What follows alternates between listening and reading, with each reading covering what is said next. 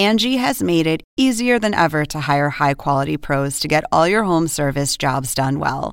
Just bring them your project online or with the Angie app, answer a few questions, and Angie will connect you with local pros who match your specific needs. Or book a service instantly at an upfront price. So join the millions of homeowners who use Angie to care for their homes and get your next home service job done well.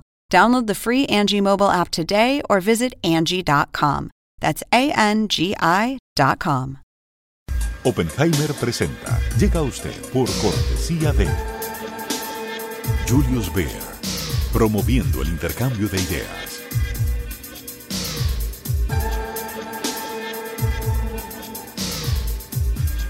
Sodimac Home Center. Sueña, lo hacemos posible. Universidad Argentina de la Empresa. Formación internacional para el mundo real. www.uad.edu.ar Fendi Chateau Residences, un nuevo y exclusivo condominio frente al mar de la casa de diseño italiana Fendi. Ofrece un estilo de vida único y excepcional. Solo 55 residencias y 3 penthouse, un diseño de lujo inigualable. Experimente vivir en Fendi Chateau Residences.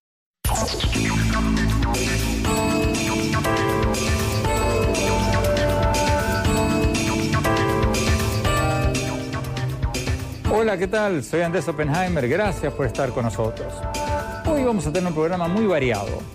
Vamos a empezar con el anuncio del vicepresidente de Estados Unidos, Mike Pence, de que el gobierno del presidente Trump va a iniciar una nueva era de liderazgo en el espacio. Pence dijo que Estados Unidos va a enviar una nueva misión tripulada a la Luna y que el próximo paso será una misión tripulada a Marte. Pero no dijo exactamente cuándo. Y desde aquí, desde este puente hacia el espacio, nuestra nación regresará a la Luna y pondremos botas americanas en Marte.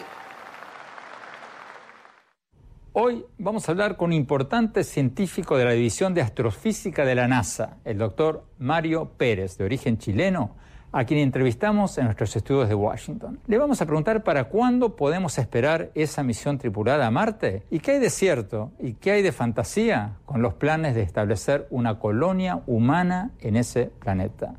Yo creo que vida microbial sí. Eh, vida microbial. eh, De hecho, si se encuentra agua bajo la superficie, del- se, ha predicho que, hay agua y de hecho hay nieve en los polos. Es muy difícil una vez que se encuentre agua no tener vida. Es decir, presento la pregunta al revés. Y si se encuentra agua y agua, digamos, limpia y supuestamente no muy contaminada, es muy difícil que no exista vida. Y después de hablar con el científico de la NASA, vamos a bajar a la Tierra y hablar sobre las elecciones legislativas de octubre en Argentina. Y lo vamos a hacer con el ministro del Tesoro, Nicolás Dujovne, una de las figuras claves del gabinete del presidente Macri. Yo creo que Cambiemos, el partido del presidente Macri, va a ganar las elecciones porque la sociedad argentina apoya este, este proceso de reformas y transformación que estamos llevando adelante, con el esfuerzo de la sociedad, con el trabajo del gobierno, de muchísima gente que está involucrada en este proceso. La Argentina está dando vuelta la página de 40 años de decadencia Vamos a ver lo que nos dijo Duhovne y lo vamos a analizar con Mariel Fornoni, la fundadora de Management, una socia fundadora de Management en Fit, una de las firmas encuestadoras más conocidas de la Argentina. Le vamos a preguntar si el optimismo del gobierno argentino sobre estas elecciones está justificado o si es una expresión de deseos. Y finalmente vamos a hablar sobre las elecciones presidenciales de México del año próximo. Y lo vamos a hacer con el senador Juan Carlos Romero Hicks, uno de los precandidatos para la contienda presidencial que se viene en México. Empecemos con los nuevos viajes espaciales de los que está hablando el gobierno del presidente Trump. La primera parte de la entrevista que le hicimos al científico de la NASA, Mario Pérez. Doctor Pérez, el vicepresidente Mike Pence anunció el inicio de una nueva era de liderazgo de Estados Unidos en el espacio y agregó que habrá un regreso del hombre a la Luna y que vamos a ver astronautas de Estados Unidos en Marte. Pero no dijo cuándo ni cómo. ¿Cuándo estiman ustedes que veremos el primer hombre o mujer aterrizar en Marte? Sí, de acuerdo a los planes de, de NASA, se espera que esto suceda en los años 20, 30, no, no antes. ¿ya? Es muy buena noticia el hecho que se haya restablecido nuevamente el, el Consejo Nacional del Espacio, ya que eso va a poder proveer buenas políticas y estrategias para todas las organizaciones que trabajan en el espacio. Es decir, es, es una buena dirección, aun cuando todavía no se ha reunido este consejo para uh, tomar decisiones y poder proveer una política de implementación que NASA podría seguir. ¿Cuál sería el beneficio concreto de la exploración de Marte? Elon Musk, el magnate de Silicon Valley que fundó la empresa SpaceX, y científicos como Stephen Hawking están hablando desde hace años de fundar una colonia humana en Marte. Dicen que la Tierra se va a volver un lugar inhabitable y que vamos a tener que construir un nuevo mundo en Marte. ¿Es factible eso o es ciencia ficción?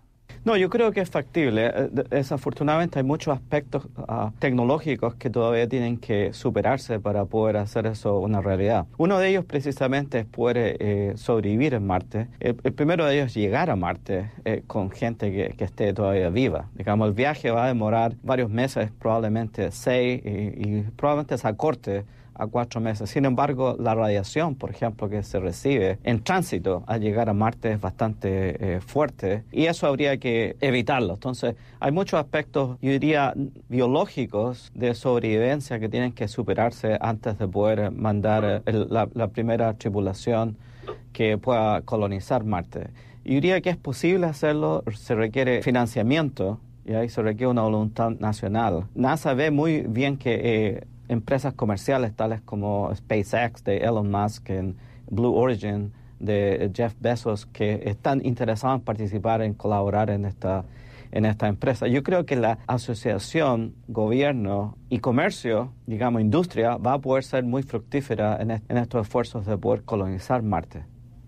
O sea que, si lo entendí bien, usted ve factible una misión tripulada a Marte en los próximos 10 años. Yo diría después de 15 años, no 10 después de 15 años, debido a que hay mucha investigación que hacer. Hay cosas que se han solucionado, obviamente, por ejemplo, la propulsión para llegar a Marte no, es problema, es un poco lenta, pero existe y se ha llegado a Marte desde hace más de 40 años, del año 1975, es decir, eso se ha solucionado, pero no se ha ido con individuos, digamos, eso va a ser el gran desafío nacional. Doctor Pérez, usted nos decía recién que el anuncio del presidente Trump de que va a reactivar el Consejo Nacional Espacial es una buena noticia. Aclaremos que ese consejo fue creado en 1989 y desactivado en 1993. Pero los críticos del gobierno de Trump dicen que lo único que hizo Trump, lo único que hizo el gobierno fue anunciar una nueva comisión, puro teatro político, porque los planes de los que habló el vicepresidente Pence en su visita a la NASA, de enviar otra misión tripulada a la Luna y la primera misión tripulada a Marte, vienen del gobierno de Obama y hasta del gobierno de Bush. ¿Qué de nuevo en todos esos anuncios entonces? Yo diría que el presidente Trump tiene eh, buenas intenciones, pero el Congreso, eh, el actual Congreso tiene aún más deseos de hacer eh, este tipo de exploración espacial. Y nosotros lo hemos visto debido a que muchas veces en los presupuestos del presidente sugeridos al Congreso no son lo suficientes para apoyar un montón de iniciativas. Sin embargo, el Congreso ha restablecido esos fondos. Entonces, yo veo que personalmente trabajando por NASA, veo que el Congreso tiene una voluntad de hacer exploración espacial por ejemplo, hay mucha gente muy interesada en, ir a, Europa, que es una luna posiblemente que eh, exista agua en la superficie, ¿ya? Europa una luna de, Júpiter, ¿ya? luego yo veo de que sí, las empresas han hecho algo distinto que hace 10 años no se ha hecho, que han avanzado mucho en sus tecnologías, lanzamientos de cohetes, pero también en muchos aspectos turísticos del espacio. Entonces, yo veo que es diferente lo que se está haciendo ahora que hace 5 y 10 años atrás. Entonces, esperamos que sí eh, exista no solo la voluntad política, pero también sea acompañada con financiamiento apropiado para que exista eh, una voluntad nacional de, hacerlo. Yo diría que los presidentes pasados que usted mencionó, Bush, Obama, han estado interesados, pero no han proveído los financiamientos apropiados para que una iniciativa de esta clase se pueda concretar. ¿Qué le hace pensar que el presidente Trump va a aumentar el presupuesto de la NASA cuando está proponiendo recortes del presupuesto de todas las agencias del gobierno de Estados Unidos para el año próximo? Excepto el de NASA. De hecho, el de NASA se mantuvo, una de las pocas agencias federales en las cuales el presupuesto para el año 18, 19 eh, y los siguientes cinco años se mantiene estable. Entonces, es una señal que se ha mandado que hay apoyo de los dos partidos en actividades de exploración espacial y el presidente tiene interés. Yo creo que lo que Trump va a ver que es diferente ahora es que eh, la exploración en Marte va a proveer eh, prestigio nacional y, en su idea de, hacer nuevamente grande el país, ¿cierto? Eh, es probablemente algo que le interesa empujar desde el punto de vista ejecutivo y esperamos, como le digo, que también sea acompañado con financiamiento, de, otra forma no va a ser una realidad. Wow, me, impresionó lo que dijo eh, de que en los próximos, tan pronto como en 15 años, vamos a ver el primer hombre o mujer desembarcando en Marte. Y no lo dice cualquiera, lo está diciendo un científico actual de la NASA. Tenemos que ir a un corte, cuando volvamos seguimos con el científico de la NASA, Mario Pérez. Y después, las elecciones en Argentina y las elecciones en México. No se vayan, ya volvemos.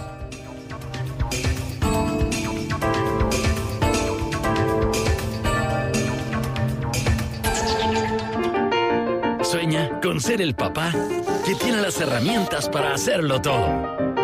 Busca, encuentra, compara. Descubre la que siempre habías querido. Ven a Sodimac Home Center y llévate una o llévatelas todas. Pruébalas, siéntelas. Compra las herramientas de un super papá sin que te supercueste.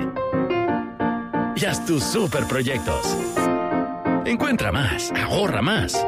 Ven y haz más. Sodimac Home Center. Sueña, lo hacemos posible.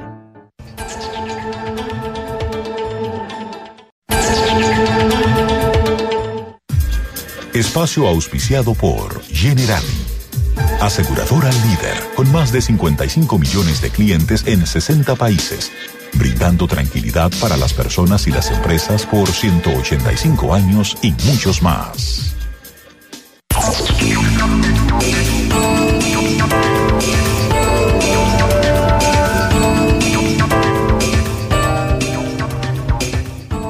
Gracias por seguir con nosotros. Estamos hablando sobre el anuncio del vicepresidente de Estados Unidos, Mike Pence, de que la NASA le va a dar un nuevo impulso a la exploración espacial con naves tripuladas a la Luna y luego a Marte. Seguimos con la entrevista con el científico de la NASA, Mario Pérez.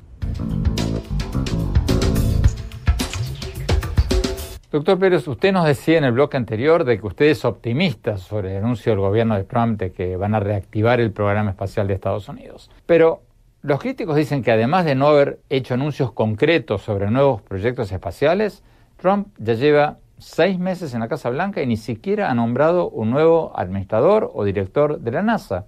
Y dicen que sin un nuevo director y sin directivas del gobierno, la NASA está a la deriva. ¿Cierto o falso? Sí, pero ah, Obama también demoró aproximadamente eh, más de un año de hecho, nombrar el, administrador que tuvimos de NASA, aproximadamente un año. Y los presidentes anteriores también han demorado.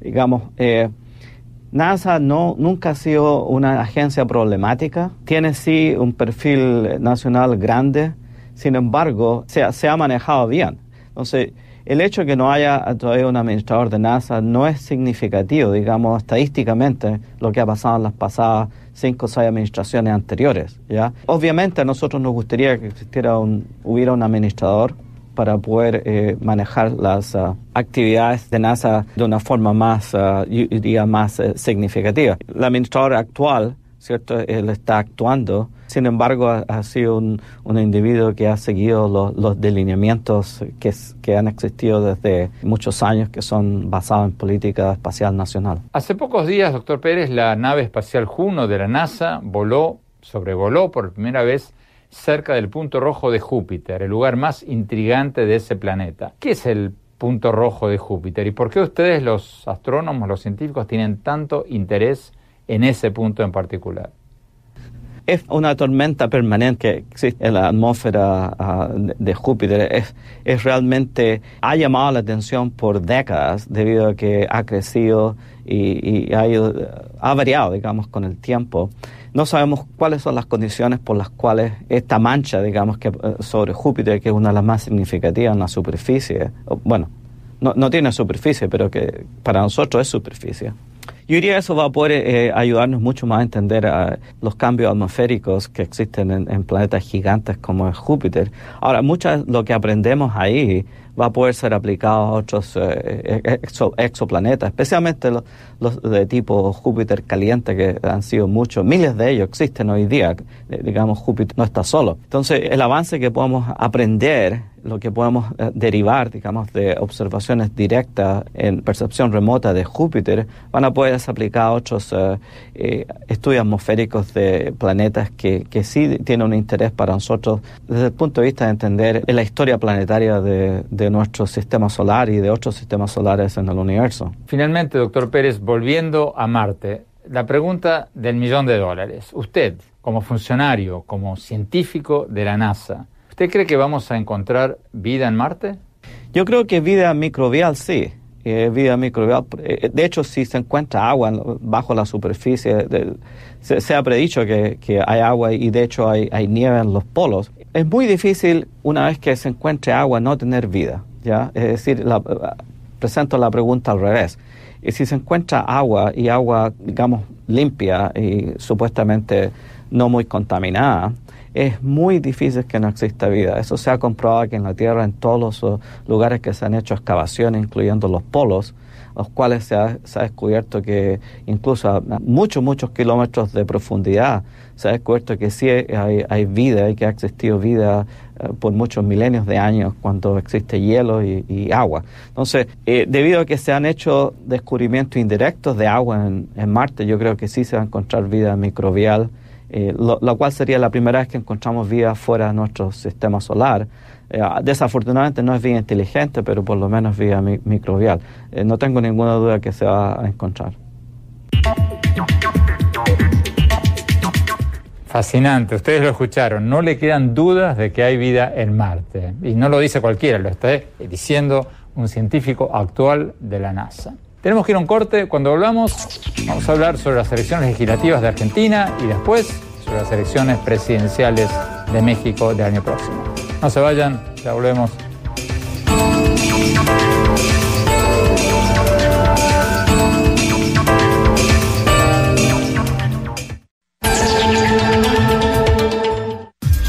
Espacio auspiciado por General Aseguradora líder, con más de 55 millones de clientes en 60 países, brindando tranquilidad para las personas y las empresas por 185 años y muchos más.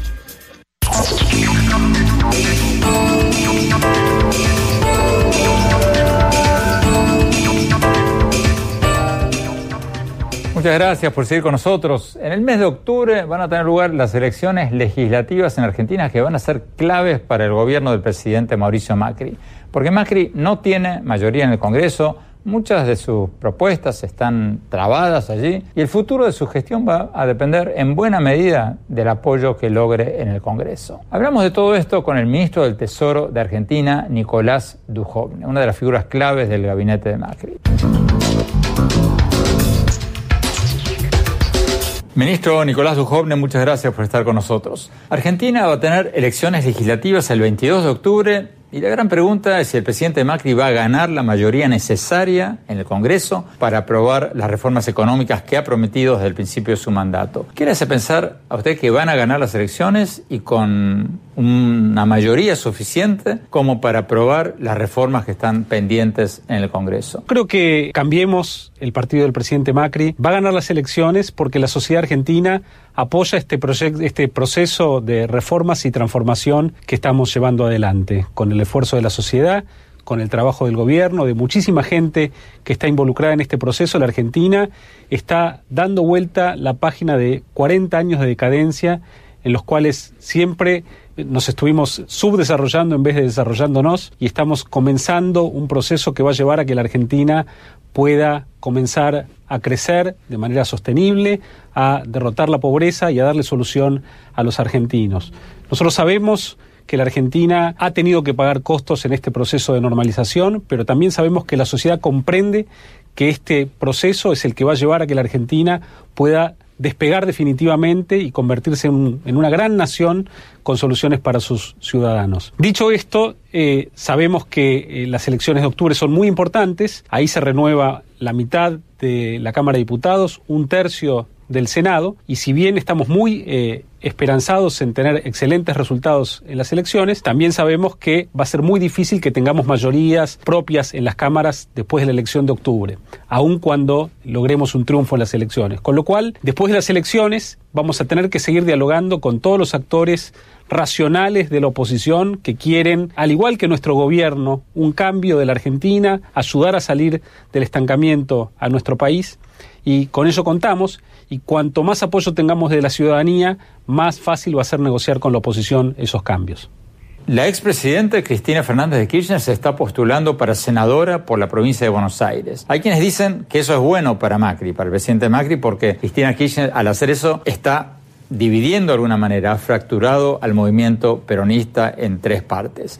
Pero otros dicen que la figura de la expresidenta podría resurgir. ¿Qué posibilidades ve usted de que Cristina Kirchner vuelva al centro de la escena política y Argentina vuelva al populismo? Bueno, yo creo que las posibilidades de que la Argentina regrese al populismo son nulas. Nosotros vemos que la gran mayoría de la sociedad argentina no quiere volver a ese pasado que nos llevaba eh, en un camino que hoy lo podemos ver muy clarito en los países que no torcieron el rumbo y corrigieron como la Argentina afortunadamente en 2016, pero tenemos los ejemplos de Venezuela, en nuestro país el ejemplo de la provincia de Santa Cruz, que nos muestran las claras a dónde íbamos a parar si no lográbamos frenar el sendero de deterioro en el que estábamos. Eso lo ve la sociedad la expresidente Kirchner todavía tiene cierto predicamento en algún sector de la sociedad argentina, especialmente en el conurbano de la provincia de Buenos Aires, pero en el armado de listas para estas elecciones no han podido presentar listas en la gran mayoría eh, de los distritos del país, mostrando que hoy la oposición al gobierno está representada por, en general, por los gobernadores, muchos de ellos, algunos no eh, del Partido Justicialista, que no comparten las, políticas eh, de la expresidente. Usted como ministro del Tesoro, ¿cree que si la expresidenta ganara su banca de senadora ¿Podría haber un pánico en los mercados? Bueno, usted sabe, Andrés, que lo que se elige en, la provincia de Buenos Aires, donde se, votan cargos electivos para el Senado, son dos senadores por la mayoría, un senador por la minoría. Entonces, eventualmente lo que puede ocurrir es que la expresidente eh, Fernández de Kirchner pueda obtener una banca por la minoría y que integre el Senado, que es un cuerpo colegiado. Lo que va a ocurrir si la señora de Kirchner eh, entra al Senado es que aquellos eh, que declaman ser racionales van a tener que mostrar claramente eh, que están eh, en las antípodas de las políticas que predica la señora de Kirchner. Entonces creo que más que ser disruptivo, va a ser un factor que va a aclarar más los tantos de la política argentina. Quiénes están en favor del progreso y el desarrollo y quiénes quieren volver al populismo que dejó la Argentina con 30% de pobres, sin infraestructura, eh, con estadísticas falsas y en un sendero que nos llevaba realmente a la hiperinflación y a la mega pobreza. Ministro, hablemos de la pobreza. Cuando le entrevisté al presidente Macri el año pasado, me dijo textualmente, si nosotros no bajamos la pobreza al final de nuestro mandato, en el 2019 habremos fracasado como gobierno. ¿Están triunfando o fracasando en la reducción de la pobreza? Porque, por ejemplo, el Observatorio de Pobreza de la Universidad Católica dice que hasta ahora no ha habido una disminución significativa de la pobreza. Bueno, nosotros recibimos un país con un tercio de la población bajo la línea de pobreza, conocemos el, el problema y trabajamos con el objetivo de que la Argentina pueda reducir sustantivamente la pobreza sobre bases sostenibles, permanentes. Entonces, en el corto plazo, la baja en la inflación, con la cual este gobierno está más que comprometido, con un Banco Central independiente que se preocupa por la inflación, con la consolidación fiscal, va a permitir una primer baja en la pobreza que ya es visible.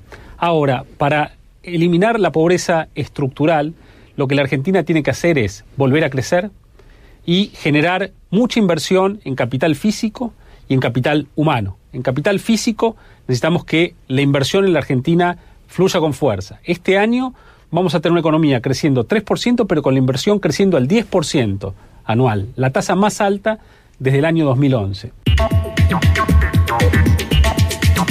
Tenemos que ir a un corte. Cuando volvamos, vamos a hablar con una de las más conocidas encuestadoras de Argentina y le vamos a preguntar si el optimismo del gobierno está justificado o si es una expresión de deseos. No se vayan, ya volvemos.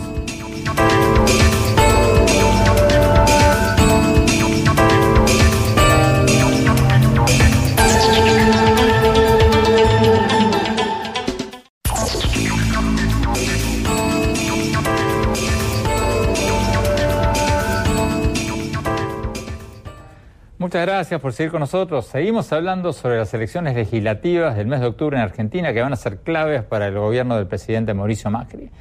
Vamos a Buenos Aires con Mariel Fornoni, socia fundadora de la firma encuestadora Management en Fit. Mariel, muchas gracias por estar con nosotros. Mariel, ¿el optimismo del gobierno sobre las elecciones de octubre es justificado o es una expresión de deseos? ¿Qué dicen las encuestas de ustedes? Bueno, la verdad el gobierno ha venido manteniendo a lo largo de este año un nivel de aprobación de gestión que ha perdido, si bien ha perdido 10 puntos, la verdad que la caída para un año difícil no ha sido tal. Eh, y en términos de las expectativas, este gobierno empezó con expectativas muy altas, lo cual era un problema, ¿no? Porque eso significa que después hay que estar a la altura de esas expectativas. Y cuando nosotros comenzamos a medir los índices de optimismo económico y político a principio de esta gestión, lo que veíamos sí era una brecha muy amplia entre la valoración de la situación actual y las expectativas. Esto era más de 15 puntos. Hoy, bueno, esa brecha se ha achicado, estamos con tres puntos más en términos de las expectativas de la gente. Eh, esto quiere decir que en parte las expectativas han caído y lo que sí vemos es una, una realidad muy distinta en términos de quienes aprueban la gestión de gobierno y quienes no la aprueban. En aquellos que son más afines al gobierno, que aprueban su gestión, las expectativas de que la situación va a ser mejor en los próximos meses y en los próximos años se eleva prácticamente al 80%. Y en aquellos que desaprueban la gestión de gobierno, que no están con, el gobierno y que son más afines a la oposición, el 90% de la gente cree que la situación va a ser mucho peor en los próximos meses. Entonces vemos la verdad una situación muy dividida, una grieta muy fuerte entre quienes apoyan la gestión, aprueban, siguen aprobando la gestión del gobierno nacional y quienes hoy están del lado de la oposición.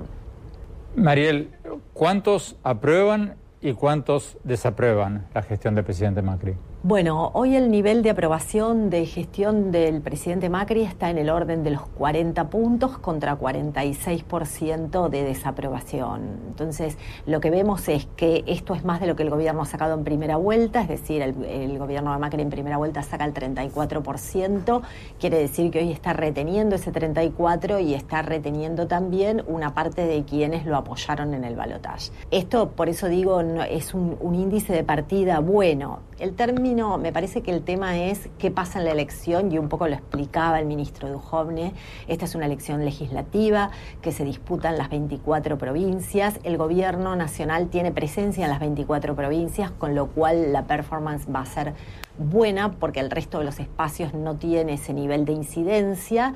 También es cierto que tiene poco en juego porque las bancas que están en juego son las de diputados de 2013, senadores del 2011, donde cambiemos como espacio e incluso el radicalismo y el PRO no tenían mucha incidencia. Entonces ahí tiene para ganar, pero también es cierto que siempre la atención de la elección se concita en lo que pasa en la provincia de Buenos Aires. En la provincia de Buenos Aires hoy aparece una elección muy disputada entre el gobierno, entre la expresidente Cristina Fernández, que es donde tiene, digamos, su núcleo más duro en la provincia de Buenos Aires, y entre Sergio Massa, que también ha ganado la elección del 2013. Entonces, en, esa, en, esa, en ese distrito en particular, digamos, es donde el gobierno ve la situación más ajustada, ¿no?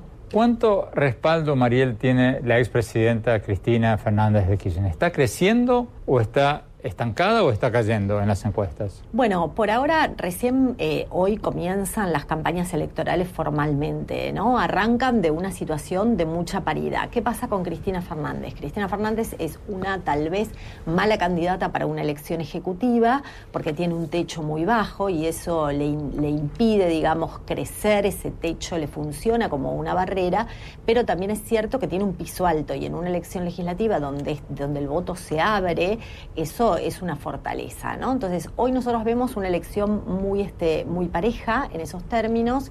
Vemos que también muchas veces la, aparición muy profunda de la Presidenta la hace bajar en las encuestas, tal vez cuando tiene una actuación más discreta y aparece menos, empieza a crecer. Evidentemente el discurso de la expresidente tiene que ver y está el foco centrado en lo económico, porque quienes hoy desaprueban la gestión de gobierno, eh, sus principales preocupaciones pasan por la economía, pasan por el ajuste, pasan por la, el aumento de tarifas, por la inflación, por la pobreza, por el desempleo y evidentemente la campaña del expresidente va a ir por esos temas, mientras que la del gobierno seguramente va a ir por temas más ligados a la corrupción, más ligados a temas institucionales y tal vez aquellos dirigentes que van más por el medio, como el caso de Sergio Massa, irá por temas que tienen que ver con la economía y los combinará con otros temas que también tienen que ver con temas institucionales o con temas de inseguridad. María Fornoni, eh, nos quedan 30, 40 segundos. El ministro eh, Dujovne nos decía que las posibilidades de que Argentina regrese al populismo son nulas. Eh, ¿Estás de acuerdo o, en desacuerdo? ¿Qué dicen tus encuestas? Bueno, la realidad es que, como decíamos, Cristina Fernández hoy tiene posibilidades de hacer una buena elección en la provincia de Buenos Aires, pero la realidad es que está todo alrededor de su figura, ¿no? Me parece que el resto de la oposición es una oposición más razonable, que no tiene nada que ver con el populismo y que de alguna manera me parece que el foco va a estar dada un poco dentro del peronismo en qué pase con otros espacios opositores ligados al peronismo y qué pase también con la Liga de Gobernadores, ¿no? Peronistas que me parece que son quienes pueden garantizarle una buena gobernabilidad también al presidente en su segunda parte de mandato, tal vez encabezado por el gobernador Schiaretti en Córdoba. Bueno, me parece que por ahí viene el foco, ¿no? Mariel Fornoni, muchísimas gracias. Tenemos que ir a un corte. Cuando volvamos, vamos a hablar sobre las elecciones presidenciales de México el año próximo. Ya volvemos.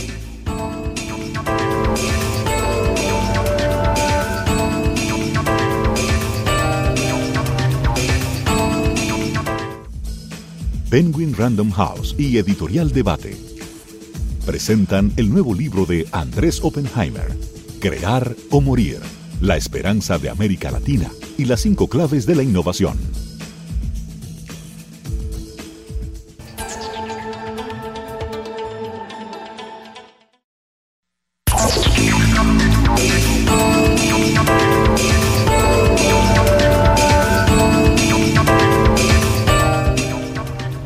Gracias por seguir con nosotros. El año que viene van a haber elecciones presidenciales en México y va a ser una contienda súper dura, donde uno de los favoritos actuales es el candidato izquierdista Andrés Manuel López Obrador. Y hay cada vez más políticos que se están lanzando al ruedo. Hoy tenemos con nosotros al senador Juan Carlos Romero Hicks, precandidato para la nominación presidencial del partido Acción Nacional para la presidencia. Senador, muchísimas gracias por estar con nosotros. Andrés, muchas gracias por la oportunidad. Senador, ¿Cómo definiría usted Andrés Manuel López Obrador, el candidato izquierda? Muchos lo consideran populista. ¿Y qué chances le da de ganar? Una persona que tiene problemas de integridad, que tiene propuestas del siglo pasado, que es demagógico y que está queriendo ser apetecible a una parte del electorado que necesita confianza, porque no hay credibilidad en las autoridades y por eso quiero ser presidente de México. Juan Carlos Romero Gis, ¿por qué se apunta el 8 de mayo? Porque nos cansamos de esperar, de no ver liderazgos con visión estratégica. Hoy México lo que quiere es un cambio con verdad, quiere un cambio con rumbo y quiere sobre todo personas que pasen la prueba de la integridad. El gran escándalo de México es la corrupción y el gran motor de origen es su madrastra que es la impunidad. Nosotros creemos, porque lo hemos hecho en política, que podemos encabezar un gobierno humanista, sensible, incluyente y con innovación. Y de eso, don Andrés, has escrito mucho al respecto, porque necesitamos ser disruptivos, necesitamos ser innovadores. Hoy la integridad es disruptiva, la innovación es disruptiva y es lo que tenemos que presentar.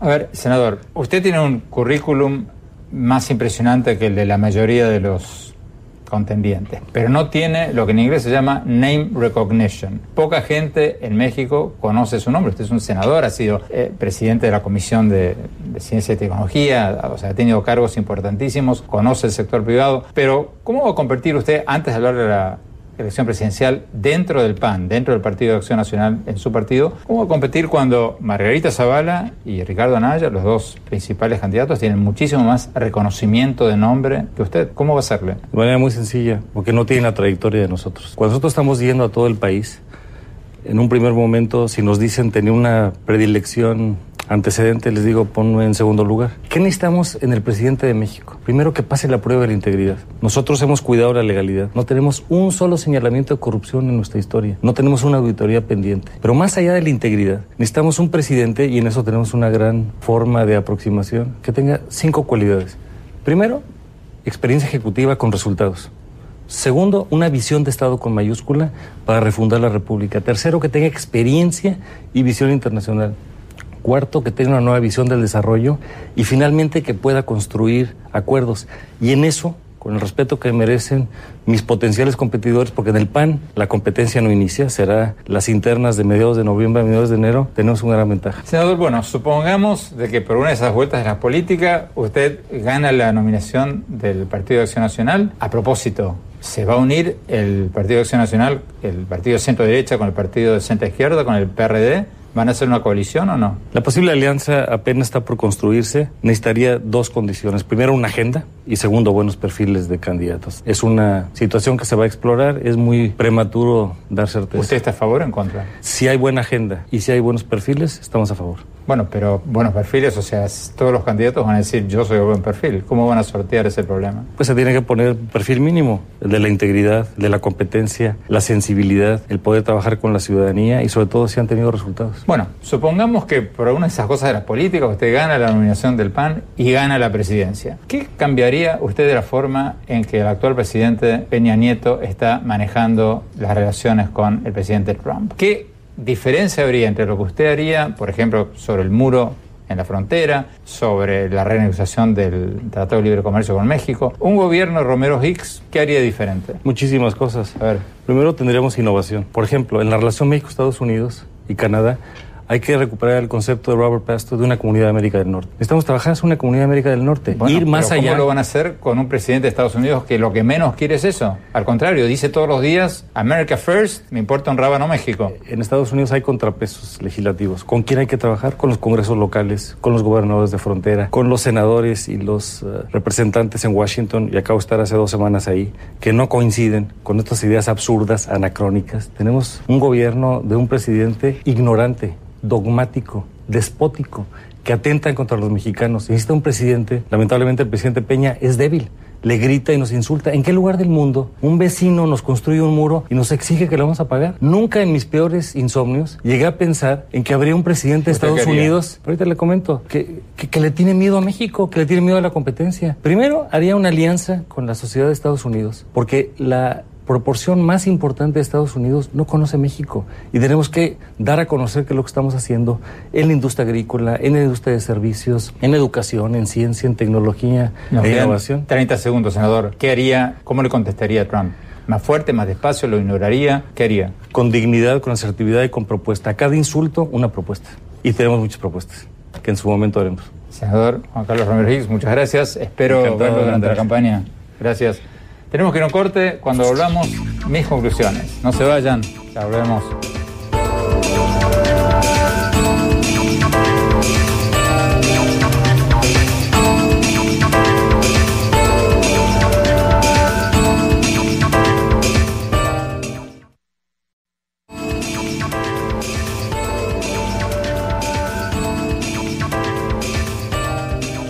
Muchas gracias por habernos acompañado y no se olviden de seguirnos en nuestro blog andresopenheimer.com. Si se registran ahí van a poder recibir por email mis últimas columnas de Miami Herald y nuestros más recientes programas de televisión.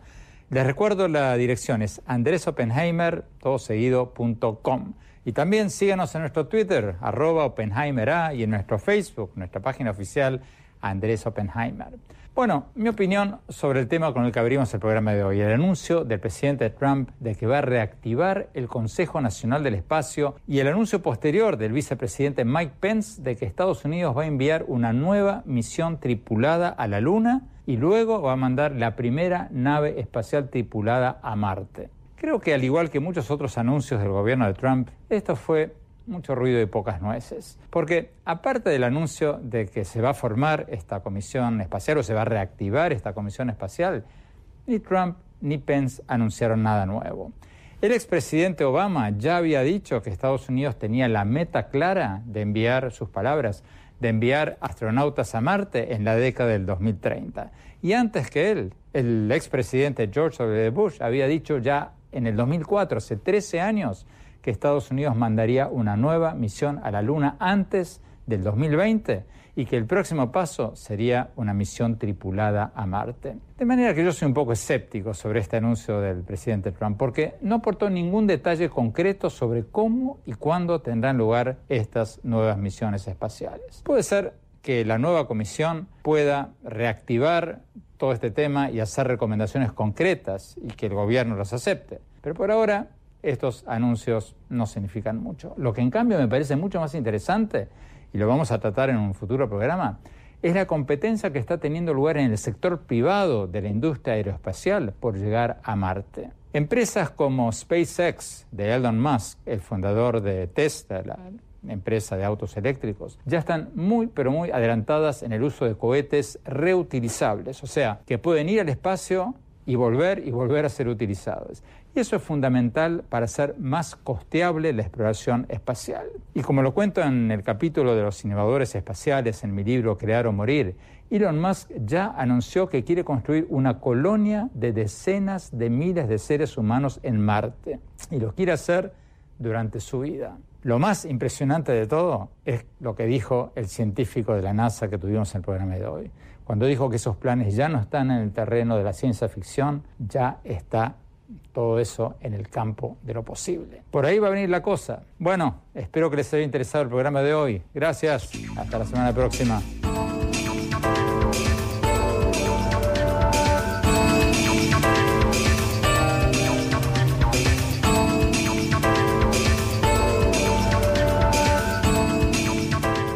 Oppenheimer presenta. Llega usted por cortesía de Julius Baer promoviendo el intercambio de ideas.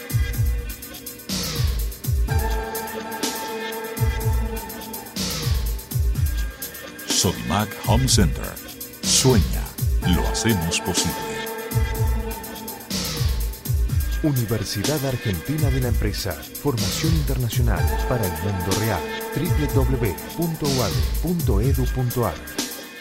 Fendi Chateau Residences, un nuevo y exclusivo condominio frente al mar de la casa de diseño italiana Fendi. Ofrece un estilo de vida único y excepcional. Solo 55 residencias y 3 penthouse, un diseño de lujo inigualable. Experimente vivir en Fendi Chateau Residences.